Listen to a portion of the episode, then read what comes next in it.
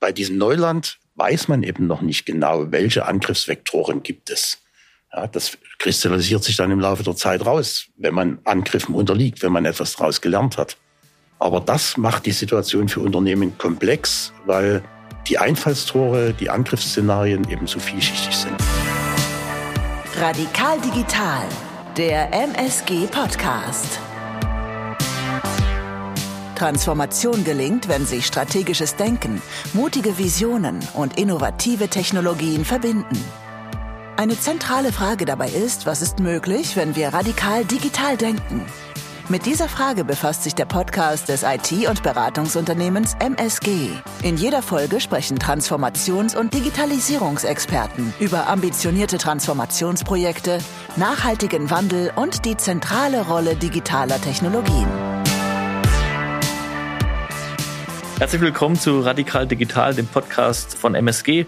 Kurz zu mir, mein Name ist Lukas Kagerbauer, ich bin selbst Volkswirt, auch Podcaster im Bereich eben Bildungsthemen und bin darüber hinaus auch noch Dozent an der Uni in Würzburg im Bereich Data Analytics und Wirtschaftskommunikation, also Themen, die auch hier sehr gut mit reinpassen. Und ich freue mich total, durch die Themen als Moderator leiten zu dürfen, mit euch zu diskutieren über total spannende Themen und eines der ganz äh, heißen Themen, gerade aktuell, weil es ja wirklich, man muss nur die Zeitung aufschlagen, ist das Thema Cybersecurity. Wir wollen es äh, vor allem heute durch den Blickwinkel betrachten, dass es ja sowas wie ein Rüstungsrennen ist. Was wir erleben, ist die Angreiferseite und die Verteidigerseite und so ein wahres Wettrennen auf beiden Seiten. Und so die Frage, kann man dieses Rennen irgendwie stoppen? Hört das irgendwann auf? Und vielleicht, wenn nicht, äh, was muss man dann aber für Maßnahmen ergreifen, um sich bestmöglich vorzubereiten? Also deshalb ein super interessantes Thema mit zwei Speakern, die da extrem viel von verstehen. Zum einen Jens Westphal, erfahrener IT-Experte und äh, verantwortlich für Informationssicherheit bei der MSG und äh, Manuel Büttner, Senior Consultant beim MSG Gruppenunternehmen M3 Management Consulting und ich würde einfach mal sagen, ich spiele den Ball hier gleich mal zu euch rüber und vielleicht erst mal zu dir, Jens, äh, dass du vielleicht mal so eine kurze Einschätzung gibst zu diesem Thema. Unheimlich großes, vielschichtiges Thema, wie wir schon gesagt haben, mit ganz vielen Facetten. Nimm uns doch mal ganz kurz mit, welche Facetten da alles abgedeckt werden und warum ist es so komplex? Das Thema Informationssicherheit ist so alt, glaube ich, wie es Informationen gibt, die zu sichern sind. Die Komplexität in dem Thema entsteht dadurch, dass es eben auf allen Ebenen stattfindet, Informationssicherheit. So, überall haben wir mit Informationen zu tun, Informationen, die ausgetauscht werden müssen, Informationen, die gespeichert sind, Informationen, mit denen man arbeitet in unterschiedlichen Umgebungen. Überall dort ist es eben wesentlich, die zu schützen. Es gibt, und das ist eine weitere Ebene, natürlich auch viele Begehrlichkeiten in Bezug auf diese Informationen. Es gibt jemand, der nicht zugriffsberechtigt ist, der bestimmte Informationen nicht haben darf, der die aber gerne hätte, weil sie dann eben zu monetarisieren wäre oder weil es einfach einen Vorteil verschafft, diese Informationen zu haben. Das sind äh, so Ebenen, in denen sich das abspielt und wo wir eben dabei sind, die zu sichern oder ja, also vielleicht gleich mal rüber zu dir, Manuel. Wie schätzt du das ein? Wir hatten ja auch schon mal uns drüber unterhalten. Das Thema ist halt besonders ja, heiß auch deshalb, weil es einfach eine veränderte Perspektive ist. Ich meine, früher konnte man vielleicht noch irgendwie einen Zaun um sein Haus rumbauen und den groß und hoch. Und jetzt ist der Zaun um das Haus irgendwie aber im virtuellen Raum. Man sieht ihn nicht wirklich und muss sich aber trotzdem diesen Angriffen irgendwo vor diesen Angriffen schützen. Ähm, gib doch mal da so deine Perspektive. Genau, also das ist halt der große Unterschied auch zu früheren Zeiten. Heute sind halt Cyberangriffe allgegenwärtig. Wir sehen sie nicht. Das macht es halt für viele Menschen schwierig, sie zu begreifen. Und dazu vielleicht einfach mal eine interessante Zahl. Der Schaden in der Wirtschaft wird auf circa 200 Milliarden pro Jahr betitelt. Das muss man sich halt einfach mal vorstellen, was dadurch in Summe an Schäden passiert. Das ist einfach eine Dimension, die in Summe schwer greifbar ist wo man auch sehr viel technisch, organisatorisch, prozesstechnisch und auch menschlich tun muss, um diese Herausforderung zu meistern. Es ragt tatsächlich ja in alle Bereiche hinein. Jens, du hast es ja einführend schon mal gesagt. Es geht über den Business-Kontext, aber auch über die digitalen Systeme. Alles ist miteinander vernetzt bis hin zur Produktion. Und dann sprechen wir jetzt nur über die eigene Organisation. Ja, also es geht ja aber in der realen Welt auch so, dass die Lieferketten miteinander auch noch wiederum vernetzt und verknüpft sind. Das heißt, äh, mit, wir haben Dienstleister, die hinten dran stehen, ein unheimlich komplexes Szenario. Und in dieser Welt muss man sich praktisch ständig als Organisation rüsten, aufrüsten, weil man eben weiß, auf der anderen Seite findet auch ein ständiges Aufrüsten statt. Also vielleicht könnt ihr dieses Rennen auch mal beschreiben. Was passiert da gerade, ehe wir dann vielleicht auch mal reingehen, wo seht ihr auch gerade so ein paar Schwachstellen in den Unternehmen, Organisationen? Ich hatte ja eingangs schon gesagt, es besteht eine gewisse Begehrlichkeit, Informationen zu bekommen. Diejenigen, denen Informationen gehören, wollen diese Informationen schützen und andere wollen an diese Informationen ran, weil sie eben Vorteile für sie haben, monetärer Art oder eben auch strategischer Art oder weil Informationen Macht bedeuten. Daraus ergibt sich äh, logischerweise schon ein gewisses Wettrennen, weil diejenigen, denen die Informationen gehören, wollen sie schützen und die anderen wollen daran. Also müssen die, äh, die daran wollen, versuchen, den Schutz zu umgehen, der mhm. gebaut wurde. Ja. Der Schutz kann jetzt komplex sein und dann müssen komplexe Methoden der Angreifer entwickelt werden, um diesen Schutz auszuhebeln. Mhm. So, und das, wie ich eingangs schon sagte, seit es Informationen gibt, ist dieses Wettrennen da. Es gibt die alten Methoden Cäsar-Chiffre zum Beispiel. Ja, ist, ist eine ganz einfache Form, Nachrichten, die übermittelt werden, zu verschlüsseln. Wer sich dafür interessiert, kann das gerne mal nachgoogeln. Ich will es jetzt hier nicht beschreiben. Die ist aber wiederum so einfach, dass man relativ schnell hinter diesen Algorithmus kommt, der die Cäsar-Chiffre bedeutet. Das war dann also die erste Zeit, war das gut. Ja, die ersten damals vielleicht zwei, drei Jahre. Dann haben die Angreifer den Weg gefunden, zu erkennen, wie diese Chiffre funktioniert und alles war leicht zu entschlüsseln, das damit verschlüsselt war. Heute sind wir natürlich viel komplexer unterwegs mittlerweile. Ja, mittlerweile reden wir über Dinge wie Quantenkryptographie. Ja, weil mit quantenkryptografischen Methoden heute Chiffren angegriffen werden können. Ja, der Quantencomputer berechnet eben in Echtzeit beliebig viele Zustände von Systemen. Das führt alle bisherigen Kryptosysteme, die wir haben, an die Grenze, ja, weil man eben den Schlüsselraum, der Schlüsselraum ist immer das entscheidende Kriterium. Je mehr Schlüssel es gibt, die durchsucht werden, werden müssen, umso schwieriger ist es, den relevanten Schlüssel zu finden. Wenn man aber jetzt so einen Computer hat, der alle Schlüssel gleichzeitig berechnen kann, dann sieht man sofort das Problem. Ja, man kann solche Chiffren lösen. So, und dagegen hilft dann wiederum Quantenkryptographie. Und so wird dieses Wettrennen, ich möchte wetten, immer stattfinden. Mhm. Ja, solange wie es Informationen gibt, an die jemand ran will. Man muss sich vor allem dann halt auch bewusst sein, dass es hier aber über um eine Angreiferseite geht, die irgendwie nicht so in einem Hobbykeller irgendwie sitzt, sondern äh, sich wahrscheinlich hochprofessionell organisiert, fast schon irgendwie wie ein Unternehmen, ja. Und dessen muss man sich vielleicht auch bewusst sein, dass man sich eben hier nicht gegen irgendwie so Kleinigkeiten schützt, sondern man schützt sich hier gegen hochprofessionelle Systeme. Aber vielleicht, Manuel, hast du noch eine, eine Sichtweise, Perspektive drauf? Ja, also gerade wo du das Thema hochprofessionelle Systeme ansprichst, du hast auf der einen Seite natürlich kriminelle Vereinigungen, die das tun, entweder weil sie auch Daten abgreifen wollen oder das ganze Thema Ransomware, also Verschlüsselungstrojaner, die einem nur den Zugriff auf die Daten unterbinden, um damit Erpressungen durchzuführen, auch ein Thema. Ähm, wir haben sicherlich auch staatliche Institutionen und Organisationen, die an dem ganzen Spiel teilnehmen. Aber auch du sagtest gerade jemand, der in seinem Keller sitzt, auch der kann mitspielen, wenn er entsprechendes Wissen hat. Oder was man heute nicht verachten darf, ist, ich kann mir das einkaufen. Also ich kann mir Services einkaufen bei professionellen Anbietern, die irgendwen angreifen.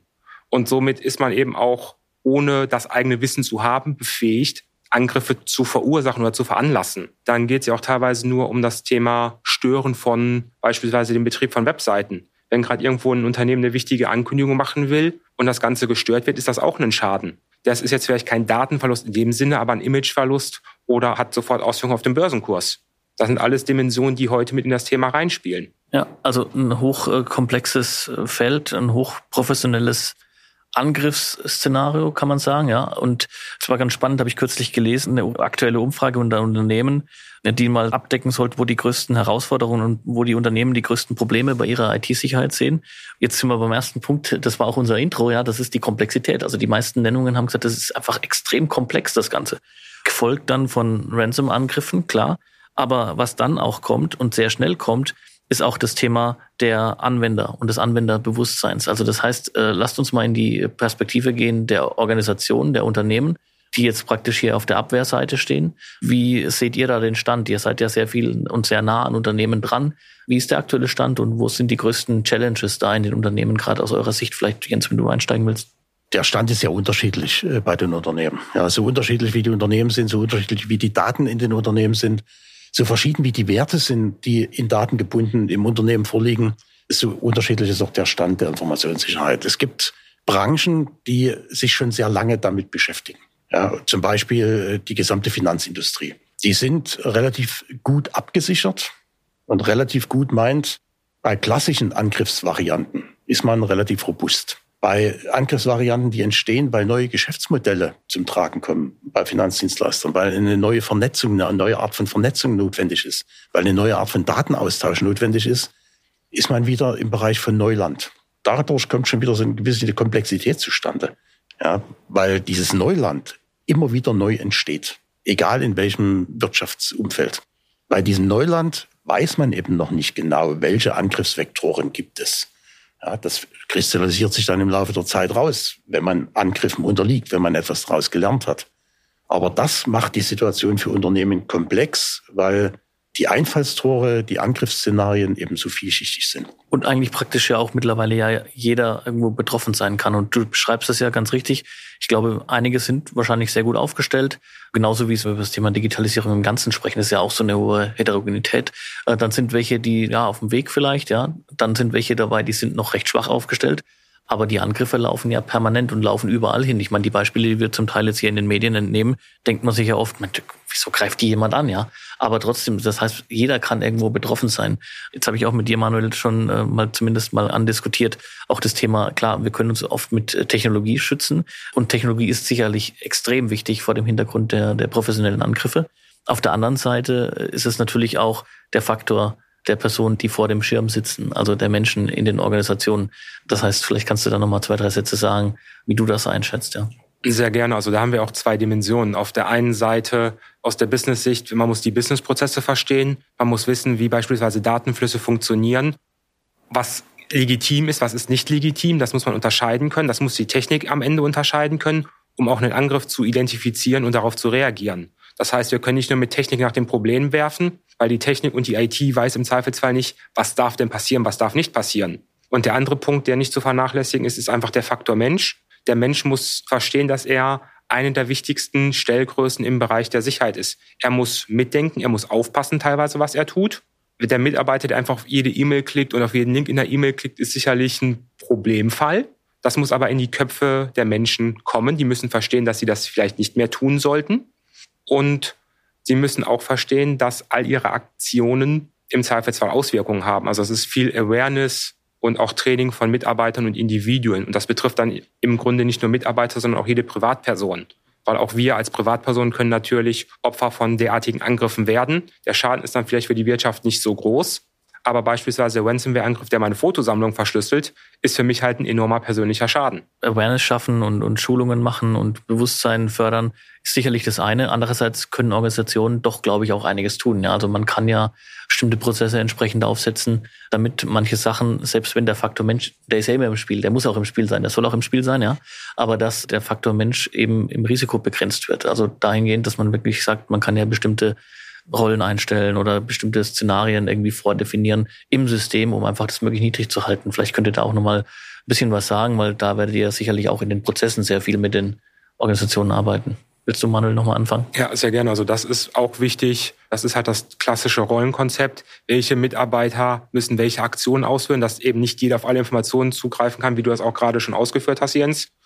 Das ist eklatant wichtig. Das ist aber auch eine Basisfunktion oder Fähigkeit in den Systemen heutzutage im Regelfall, muss aber auch eine Basiskompetenz im Unternehmen sein, das sinnvoll einzusetzen. Und das muss erkannt werden. Das ist das Wichtige. Es muss von der Organisation als Ganzes erkannt werden, dass es einem hilft, komplexe Rollensysteme zu entwickeln, zu etablieren und zu pflegen. Und auch das Pflegen in dem Zusammenhang ist wichtig, weil es einmal zu entwickeln und dann einzusetzen und immer wieder was dran zu bauen, damit es den neuen Anforderungen genügt, sorgt halt irgendwann auch dafür, dass es unsicher wird. Was du ansprichst, ist im Endeffekt ja auch das Thema, nicht nur die Protection ist wichtig, sondern auch die Detection sozusagen. Also auch wirklich da schon sehr, sehr viel Informationen und Wissen vorher schon reinstecken und äh, Gedanken reinstecken, wie kann ich die Sachen auch identifizieren und wirklich erfassen, bevor sie überhaupt zum großen Problem werden. Aber jetzt wollen wir so ein bisschen tiefer eingehen. Also es gibt ja durchaus Möglichkeiten, ähm, Ansätze, auch technologischer Art, um sich vorzubereiten oder auch in diesem Wettrennen weitere Schritte zu machen.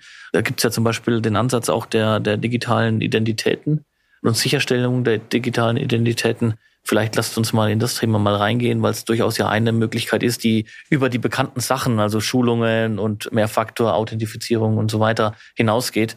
Das ist ja ein hochspannendes Thema. Die digitalen Identitäten sind aus dem Grunde so wichtig, weil bevor man jemandem ein Recht gibt, immer zweifelsfrei feststehen muss, wer das eigentlich ist. So, und das klingt vielleicht trivial, wenn man jemandem gegenübersteht, der, den man kennt, dann, dann weiß man natürlich, wer das ist. Aber wenn ich jemanden im Internet treffe, den ich bisher vielleicht noch nie gesehen habe, der mit mir in irgendeine Form von Kommunikation oder in eine Geschäftsverbindung äh, kommen will, dann muss ich sicher sein, wer das ist. Ja? Und dort kommen ja die meisten Angriffe her. Dass irgendein Fremder sich für etwas ausgibt, was er nicht ist, sich sozusagen eine Identität erschleicht, erschwindelt und diese Identität dann einsetzt, um Schäden zu verursachen. Insofern die Identitäten, ist, das ist ein Querschnittsthema über alle Fragen der, der Informationssicherheit. Und gerade in der digitalen Welt und deswegen die digitalen Identitäten spielt das eine enorme Rolle. Dass das so ist, haben wir erst im Laufe der Zeit in dieser Qualität äh, gelernt, äh, wie es jetzt der Fall ist. Und deswegen spielen oder spielt der Schutz und die verlässliche Weitergabe von Identitäten aktuell eine ganz zentrale Rolle. Mich interessiert vor allem auch, was bedeutet das jetzt für, für Organisationen? Also, oder wenn ich jetzt mal zehn Jahre zurückgucke, haben die Organisationen in vielen Fällen diese digitalen Identitäten schon oder haben sie sie nicht? Oder wie macht man sich da auf den Weg? Ja, also ich, das ist, ich denke, da braucht man auf jeden Fall Support auch von Experten, die sich gerade mit dem Thema auskennen. Ja, also gerade wenn ich an Mittelstand denke, der vermutlich die äh, Kapazitäten und das Know-how nicht im Haus hat. Genau, also die digitale Identität ist halt am Ende der Dreh- und Angelpunkt für, für die sichere Nutzung von Systemen und die Sicherstellung, dass nur Informationen in berechtigte Hände kommen. Die Herausforderung dabei ist, entsprechende Systeme A zu etablieren, die die digitale Identität bereitstellen und dann die Integration in alle weiteren Systeme. Also ich habe ja am Ende vielleicht irgendwo eine digitale Identität, die ich sinnvoll benutzen könnte, wenn meine anderen Applikationen, Anwendungen und Systeme das unterstützen. Und das ist eine große Aufgabe, das am Ende zu tun. Und auch die, die saubere Identifikation, und das geht ja heute auch im Zeitalter von Cloud immer weiter, eine beliebige Anzahl von, von Diensten anzubinden, die auch unterschiedlicher Qualität und Güte unterliegen, sowohl was die verarbeiteten und gespeicherten Daten angeht, als auch vielleicht was die technischen Möglichkeiten angeht, sauber Identitäten zu nutzen. Jens, kannst du nochmal irgendwie da oder das auch auf ein Beispiel nochmal runterbrechen, wenn man zum Beispiel eben über digitale Identitäten auch in einem industriellen Kontext vielleicht nachdenken. Wir, wir machen uns jetzt ja Gedanken persönlicher Natur, also wer bin ich, ja? Die Frage ist ja, wer bin ich in einem Unternehmen und was stoße ich da an? Und dann wird es ja sehr, sehr spannend. Und dann kommt man, glaube ich, auch drauf, dass halt vielleicht der eine Maschinenführer vielleicht identifiziert werden muss und auch nur er die Freigabe hat, sozusagen für die Steuerung einer entsprechenden Maschine. Und vielleicht kann man da mal ein paar Beispiele machen. Ich denke, das wird ja bei euch direkt im Alltag sein. Ja. Um die Beispiele so ein bisschen auch zu ankern, äh, einen neuen Begriff noch mit reinbringen und der nennt sich Zero Trust. Zero Trust heißt ja im Grunde, wir haben kein Vertrauen. Überhaupt nicht. Jedes Vertrauen, das man schafft, muss erst verdient sein. So, und der erste Anker für Zero Trust ist eben die Identität, dass ich weiß, um wen es sich handelt. Der zweite Anker ist, autorisiert zu sein, dass mit dieser, mit der Identität auch ein Recht, eine Berechtigung verbunden ist. Und mit diesem Recht kann man dann Dinge tun, wie zum Beispiel eine Maschine bedienen, einen Rechner booten, Zugriff nehmen auf irgendwelche Daten, eine Applikation starten.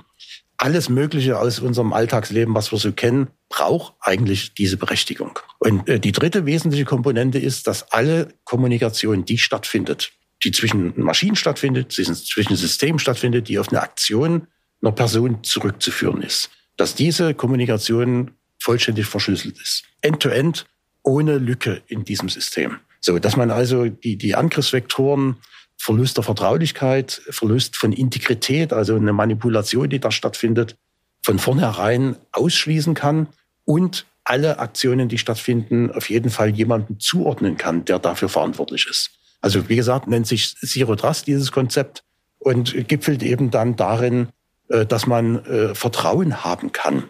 Vertrauen in das, was die IT macht und Vertrauen in das, was das Ergebnis ist von dem Einsatz von IT. Mhm. Und vielleicht dann auch äh, die Grundlage für die Detection von Angriffen. Ja? Also wenn ich nämlich weiß, da ist was irgendwie, das hat das Vertrauen gebrochen sozusagen oder da ist kein Vertrauen dahinter, dann habe ich ja gleich was, wo ich identifizieren kann und äh, möglicherweise als verdächtig einstufen könnte, rein theoretisch, glaube ich. Ja? Also Jetzt haben wir natürlich noch einen weiteren Aspekt, den wir uns mal überlegt haben. Das ist Cyber Security Arms Race, äh, wie wir es jetzt mal genannt haben. Das ragt in alle möglichen Bereiche der Wirtschaft, aber auch des äh, gesellschaftlichen Lebens rein. Und ein ganz besonderer Bereich ist natürlich für uns andere ganz sensibel, was man jetzt auch von uns, oder wir erleben es ja tagtäglich, ist die, die kritische Infrastruktur. Und da ist natürlich eine, auch eine Frage, wie sind wir da aufgestellt? Wie würdest du da das Feld sehen? und wie muss man da dieses Rennen angehen und dass man das da auf der Seite auf jeden Fall so sicher wie möglich ähm, am Ende des Tages gestaltet und am besten natürlich auch gewinnt. Ja.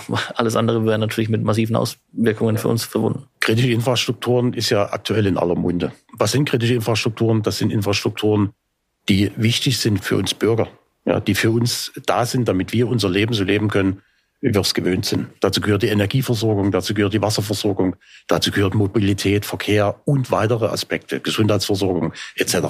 Ganz viele. Es ist natürlich enorm wichtig, dass diese kritischen Infrastrukturen zur Verfügung stehen. Ja, es gibt äh, gewisse Literatur, wo äh, Szenarien genannt sind, die dann eintreten, wenn eine kritische Infrastruktur über eine längere Zeit ausfällt.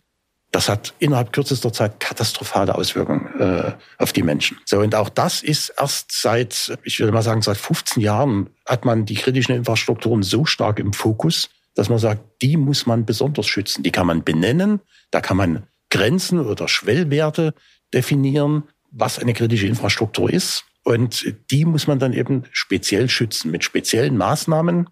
Und diese Maßnahmen richten sich dann natürlich vor allem äh, auf den Schutz der Verfügbarkeit, dass die kritische Infrastruktur nicht ausfällt idealerweise oder wenn sie ausfällt, äh, nur kurze Zeit nie zur Verfügung steht. Eine definierte Zeitspanne so lange, wie man eben noch ohne diese Infrastruktur einigermaßen überleben kann. Auch eine hochkomplexe Angelegenheit, weil eben doch diese Infrastrukturen teilweise sehr komplex sind und sehr miteinander verwoben sind.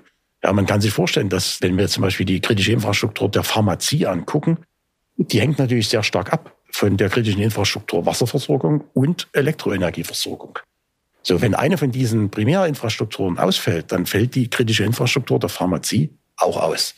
So und so gibt es eben Abhängigkeiten und äh, Verbindungen, die man berücksichtigen muss, wenn man äh, kritische Infrastrukturen schützen will. Vom technischen Aspekt her, Manuel, kannst du vielleicht noch mal ein paar Sätze zu sagen, wo auch vielleicht dieser höhere Sicherheitsaspekt abgebildet wird in der technischen äh, Seite? Also ich denke, das ist schon sehr, sehr wichtig, dass wir da eben schon einen Schritt weiter sind und wahrscheinlich auch immer einen Schritt weiter sind als die Angreifer, wenn gleich das schwierig ist.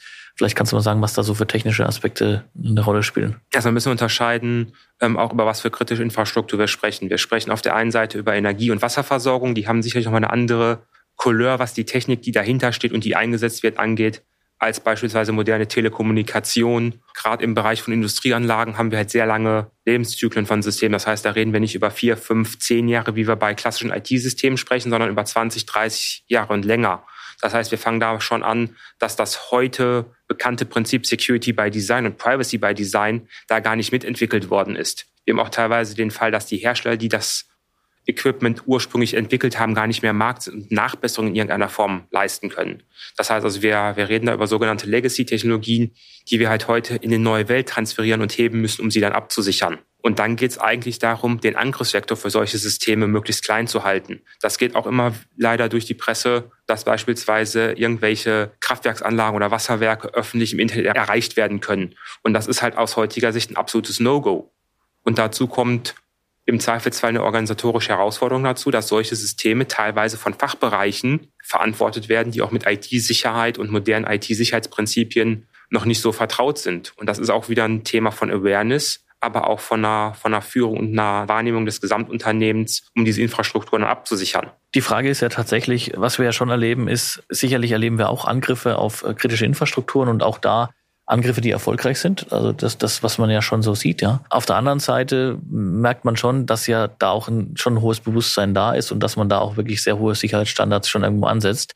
Die Frage ist, kann man das auch in den Mittelstand reinkriegen? Kann man das auch in die, die kleineren, mittleren Unternehmen reinkriegen? Die Frage ist, wie schafft man es eben, die bestmöglich in diesem Rennen zu preparen? Also, weil klar ist auch, und ich denke, das ist jetzt so weit rübergekommen, auf einen 100% Schutz in diesen Bereichen, über die wir da gerade sprechen, werden wir vermutlich nicht kommen. Ja? Also irgendwie irgendwann und spätestens, wenn der Mensch mit dem Spiel ist, ist so ein System angreifbar. Die Frage ist tatsächlich, wie kann man sich da wirklich richtig gut vorbereiten und was kann man da bestmöglich auch für die Zukunft lernen? Also das wird sicherlich so ein Punkt sein. Und vor allem, was kann man dann tun, wenn man betroffen ist? Weil ich denke, darüber muss man ja nachdenken. Man muss sich sicher sein, es kann auch sein, dass ich mal angegriffen werde, dass der Angriff auch durchgeht. Aber dann, was passiert dann, ja? Also dann die nächsten Schritte, da muss ich halt vorbereitet sein. Gibt es da schon Strategien, Konzepte? Vielleicht könnt ihr da mal ein bisschen was sagen. Wie seht ihr das in der Wirtschaft und was würdet ihr da auch empfehlen? Ja? Die erste Antwort auf die Fragen ist Angemessenheit. Es geht um Angemessenheit. Ja, hundertprozentiger Schutz ist nie erreichbar. Man kann beliebig viel Geld ausgeben, um Informationssicherheit zu machen, wird es trotzdem nie perfekt absichern und es bleibt immer ein Angriffsvektor übrig, der dann aufgrund neuer Technologien, aufgrund von Veränderungen, aufgrund von Social Engineering Angriffen, weil wir mit Menschen zu tun haben, äh, wie wir es vorhin schon festgestellt haben, der dann erfolgreich ist. Insofern muss man je nach Organisation, je nach Risikoappetit einer Organisation ein angemessenes Vorgehen so finden, dass man, naja, wir haben ja mal gesagt, die Kronjuwelen absichert. Das ist also die wirklich wichtigen Assets besonders gut absichert und bei anderen Dingen auch mal, naja, ein Stück laufen lässt. Ohne wirklich unsicher zu werden, aber man muss eben die Mittel, die zur Verfügung stehen, geschickt kanalisieren. Ein zweiter Aspekt ist, ähm, wie kriegt man es in Mittelstand, war, glaube ich, die Frage. Das Gesamtkonstrukt ist sehr komplex. Das haben wir jetzt schon ein paar Mal gesagt. Äh, und wenn man komplexe Dinge tun will, dann braucht man Top-Spezialisten, die das können. Und da entsteht ein gewisses Problem, weil der Mittelstand sich teure Top-Spezialisten häufig nicht in dieser Form leisten kann, wie das vielleicht ein Großunternehmen kann. Wie kommt man aus dieser Schere raus? Indem man Spezialisten teilt zwischen unterschiedlichen, möglicherweise auch kleineren Unternehmen. Die greifen dann eben alle auf denselben Spezialisten zu und auf das Spezialwissen, was schon vorhanden ist. Dafür, so Wissen zu teilen, sind Unternehmensberatungen ein gutes Instrument. Ja, die machen Sicherheit ein Stück weit Industrie, industriell und stellen dann im industriellen Verfahren diese Informationssicherheit auch mittelständischen kleinen Unternehmen zur Verfügung. Wenn wir uns gerade äh, Themen angucken, und das ist der dritte Aspekt gewesen, Verfügbarkeitssicherung, Business Continuity Sicherung, ja, kritische Infrastrukturen, das steht im Mittelpunkt. Dann braucht man Konzepte, die mehr oder weniger als Blaupause wiederverwendbar sind. Die Verhältnisse in den Unternehmen sind unterschiedlich. Aber gewisse Grundparadigmen sind häufig gleich. So, und für diese Grundparadigmen verwendet man Blaupausen und Spezialisten passen innerhalb kurzer Zeit diese Blaupausen auf die Bedarfe dieser Organisationen an. Und dann schafft man das auch für ein günstiges Geld, für einen angemessenen Aufwand in diese Organisationen das notwendige Sicherheitsniveau reinzubringen. Manuel, willst vielleicht gleich mal äh, nochmal anknüpfen, insbesondere an den letzten Aspekt, der mich tatsächlich ja sehr interessiert. Und ich glaube, da sind wir tatsächlich auf dem, auf dem gleichen Nenner. Die Wahrscheinlichkeit, angegriffen zu werden, ist sehr, sehr hoch, beziehungsweise auch, dass ein Angriff mal durchgeht, ist schon gegeben, ja. Wie schafft man es eben dann technisch, sich da optimal aufzustellen, wieder schnell ja, zum Arbeiten zu kommen? Also es ist extrem schädlich und mit hohen Kosten, du hast die Kosten vorhin ja äh, mal aufgezeigt, verbunden, wenn die Maschinen stehen, wenn ich plötzlich nicht mehr arbeiten kann, wenn ich keine E-Mails mehr habe. Also das ist, glaube ich, das, das Hauptproblem. Wie kommt man schnell wieder ans Schaffen, ja? Genau, auch dafür gibt es sogenannte Blaupausen. Also, also die Frage ist halt, was ist betroffen? Genau, welcher Angriff ähm, ist es auch? Welcher ne? Angriff ist betroffen? Was passiert mir eigentlich gerade? Welchen Impact hat das auf mich als Unternehmen? Und wie muss ich darauf reagieren? Am Ende ist wichtig, dass es definierte Konzepte gibt, die auch erprobt sind. Auch ganz wichtig. Ich darf es nicht nur aufschreiben, ich muss es auch testen, ob es funktioniert und auch mal in einem sogenannten K-Fall oder Ernstfall testen und das auch mal in der Live-Organisation durchspielen, dass ich meine Systeme wieder ans Laufen bekomme. Und auch da können Unternehmensberatungen und Unternehmensberater helfen, weil sie solche Konzepte kennen, mehrfach schon entwickelt und für Kunden angepasst haben, damit das am Ende kundenspezifisch umgesetzt wird, auch helfen, die wichtigen Systeme zu identifizieren. Das ist ja auch eine Herausforderung, die viele Unternehmen haben. Die wissen eigentlich gar nicht, was für sie essentiell notwendig ist oder verstehen die Zusammenhänge zwischen ihren Systemen nicht und was das für Abhängigkeiten hat. Das sind Dinge, die muss man verstehen und da braucht man auch ein gewisses Know-how zu und da hilft auch die Erfahrung, die ein externer Berater mitbringt, die er bei vielen Kunden gesammelt hat, weil er sich in die Sachen schneller reindenken kann und auch anders fragen kann als jemand, der im Unternehmen sitzt und schon so ein bisschen, ich nenne es mal, betriebsblind ist. Wir haben jetzt ja über die privatwirtschaftliche Situation sozusagen gesprochen und die Frage ist natürlich auch, wie kann der Staat bei sowas mit unterstützen? Muss der Staat vielleicht bei sowas an bestimmten Bereichen auch mit unterstützen? Ich bin grundsätzlich jemand mit einem sehr liberalen Wirtschaftsverständnis, aber trotzdem ist die Frage, ja nicht unberechtigt an der Ecke, wo wir ja sehen, es gibt offenbar wirklich Schwierigkeiten, es gibt Nadelöhre, es gibt auch Probleme allein das Know-how in der Masse und die Talente in der Masse zu bekommen. Und da ist tatsächlich ja die Frage, es gibt eine Agenda äh, auf Bundesebene. Vielleicht könnt ihr da mal kurz noch mal ein paar Sätze zu sagen, was steckt so dahinter und was rechnet ihr euch auch davon aus? Also vielleicht auch da noch mal von der Reihenfolge. Jens, start doch noch mal rein und Manuel ergänzt dann gleich. Genau, die Cyber Security Agenda des BMI steht da, glaube ich, im Raum. Wie kommt man überhaupt auf die Idee, eine Forderung zu stellen an die Regierung? Sicherheit, das Schaffen von Sicherheit ist eine der wichtigsten Aufgaben einer Staatsform oder einer Regierung. So, und wir haben jetzt ganz häufig äh, darüber gesprochen, dass Unternehmen dafür äh, verantwortlich sind, selbstverantwortlich sind, sich zu schützen. Das stimmt doch ein, ein, Stück weit. Gegen bestimmte Formen von Angriffen können Unternehmen sich aber nie gut sichern. Wie zum Beispiel Denial-of-Service-Angriffe. Also Angriffe, die weltweit verteilt stattfinden, um eine Infrastruktur eines Unternehmens, eines Konkurrenten etc. lahmzulegen. Durch eine Überlastung mit, mit Angriffen oder mit Daten einfach, mit durch eine Überschwemmung mit Daten. So, und so wie der Staat die Aufgabe hat, mittels Polizei auf den Straßen dafür zu sorgen, dass Sicherheit herrscht und dass Menschen sich frei bewegen können, muss man die Forderung auch stellen, dass er sich darum kümmert, auf den Datenautobahnen für Ordnung zu sorgen. Das muss eine Aufgabe des Staates sein. Das kann nicht die Aufgabe des Unternehmens sein, der gegen diesen Angriff primär eigentlich gar nichts machen kann, außer seine Systeme abzuschalten, äh, während dieser Angriff läuft. So, und ich glaube, dass der Staat diese Aufgaben kennt, dass er die erkannt hat und dass auch vieles getan wird, um diese Aufgaben aufzugreifen und Infrastrukturen zu schützen und auch die, die Industrie in, und Organisationen in unserem Land zu schützen. Und das ist so ein Stück Kern der Cybersicherheitsagenda, die da aufgelegt wird, die letztlich in, in so Dingen auch gipfelt wie jetzt wieder im Gespräch das Kritis-Dachgesetz. Es wird also eine Gesetzgebung geben, die für die kritische Infrastruktur, bei der es schon das IT-Sicherheitsgesetz in der Version 2.0 gibt, aber als Kritis-Dachgesetz noch bestimmte übergreifende Regulierungen macht. So, und insofern äh, greift der Staat diese Aufgaben schon auf. Manchmal, und hier sei durchaus Kritik erlaubt, nicht schnell genug und nicht nachhaltig genug, weil die Angelegenheit ist ja schon seit, ich sagte vor 15 Jahren, in der Qualität bekannt, wie wir sie jetzt auch erleben. Und wir sind noch nie wirklich gut aufgestellt, ja, von staatlicher Seite und von Behördenseite, das auch wirklich äh, in den Griff zu kriegen. Aber man arbeitet dran und die Hoffnung besteht, dass das auch demnächst besser wird. Das ist schon mal gut, gut zu hören, ja. Also ähm, jetzt, ich denke, wir könnten über die Agenda sicherlich auch noch einen ganzen eigenen Podcast machen, wollen wir aber nicht. Aber Manuel, vielleicht noch mal ganz am Ende noch mal zwei Sätze auch deinerseits, wie du das einschätzt, auch Blick auf die Seite des Staates, ja. Die Agenda umfasst, ich glaube, sieben oder acht Punkte. Und zwei dieser Punkte sind, glaube ich, ganz wichtig, hatten wir auch gerade schon angesprochen. Das eine ist das Thema Know-how-Transfer oder Schaffen von einer Wissensbasis, die eben auch für, für KMUs, also kleine und mittelständische Unternehmen, greifbar wird. Und der andere Punkt ist, das fällt unter den Begriff digitale Souveränität. Das ist auch das, was gerade angesprochen worden ist mit Schutz der Datenautobahnen, dass wir eigene Sicherheitsprodukte haben, die nicht von anderen ähm, Unternehmen kommen und auch eigene digitale Produkte und Services haben, die gegen beispielsweise die großen Dienstleister am Markt auch bestehen können, um hier auch eine gewisse Souveränität, das ist dann sicherlich auch was, was nicht nur auf der deutschen Ebene, sondern auch auf der EU-Ebene stattfinden sollte, ähm, zu etablieren, um da auch ein Gleichgewicht um gegenüber den, den großen Mächten im digitalen Raum zu schaffen. Also ich glaube, wir können festhalten, und die Klammer der Agenda ist am Ende vielleicht auch ganz schön nochmal, es ist ein Thema, das braucht Awareness in den Unternehmen, an den Unternehmenslenkungen, äh, in den Organisationen selbst, bei den Mitarbeitern. Es ist ein Rennen, das vermutlich immer weitergehen wird, weil es, es gibt einfach genug Anreize, glaube ich, für die Angriffsseite ständig anzugreifen. Auf der anderen Seite muss man sich eben dann weiter auch aufrüsten und muss weiter an den Themen dranbleiben und noch besser aufstellen. Und auch der Staat wird eine ganz wesentliche Rolle spielen im Bereich der digitalen Sicherheit, Cybersicherheit. Ähm, ähnlich wie es die Polizei auf den Straßen macht, braucht es die eben im digitalen Bereich hier auch. Und äh, deshalb mir hat es viel Spaß gemacht. Es gibt noch viel mehr zu besprechen, aber für so einen, einen kurzen Teaser-Podcast super interessant.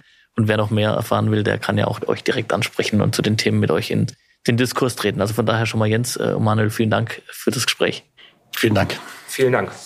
Vielen Dank fürs Zuhören. Mehr Infos zu den Inhalten aus der aktuellen Folge findet ihr in den Show Notes. Da findet ihr auch alle Links und alle weiteren Informationen. Und wenn es euch gefallen hat, hinterlasst uns ein Rating auf iTunes, Spotify und abonniert auf jeden Fall den Podcast. Bis bald.